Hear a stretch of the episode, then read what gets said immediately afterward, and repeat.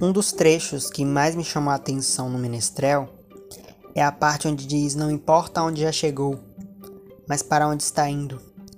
Que para mim me traz uma ideia de futuro, que a gente tem que criar metas e que para aquele que sabe o que quer do futuro, ele já tem um caminho a percorrer.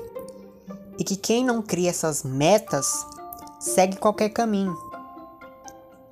O texto também me fez refletir bastante sobre a consequência do tempo, que é, a gente aprende só com ele.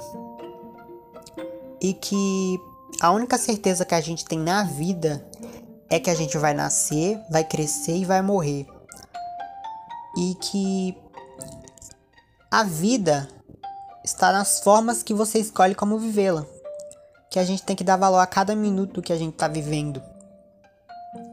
Que o tempo que nos foi dado foi feito para a gente errar, a gente aprender, a gente acertar e a gente amar as pessoas que estão ao nosso lado.